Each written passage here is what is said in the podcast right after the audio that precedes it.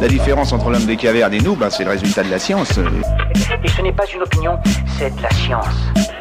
Notre monde n'est pas si moche. Combien de temps peut-on retenir sa respiration? La plupart des gens ne peuvent pas retenir leur respiration plus d'une minute, alors que les poumons contiennent suffisamment d'oxygène pour alimenter l'organisme pendant 4 minutes et que le taux de gaz carbonique dans le sang n'est pas assez important pour être toxique après une minute. Les chimiorécepteurs sensibles à l'oxygène et au gaz carbonique, situés dans les carotides, ne sont donc pas en cause.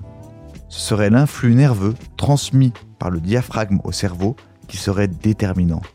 Ce muscle, qui se contracte pour remplir les poumons, enverrait des signaux de détresse au cerveau lui indiquant que la respiration est bloquée.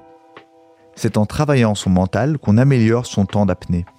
Le record est détenu par le français Stéphane Mifsud depuis 2009 avec 11 minutes et 35 secondes. Attention, ce sport très risqué ne doit être pratiqué qu'en club. Voilà. Il ne reste plus qu'à vous remercier de votre attention.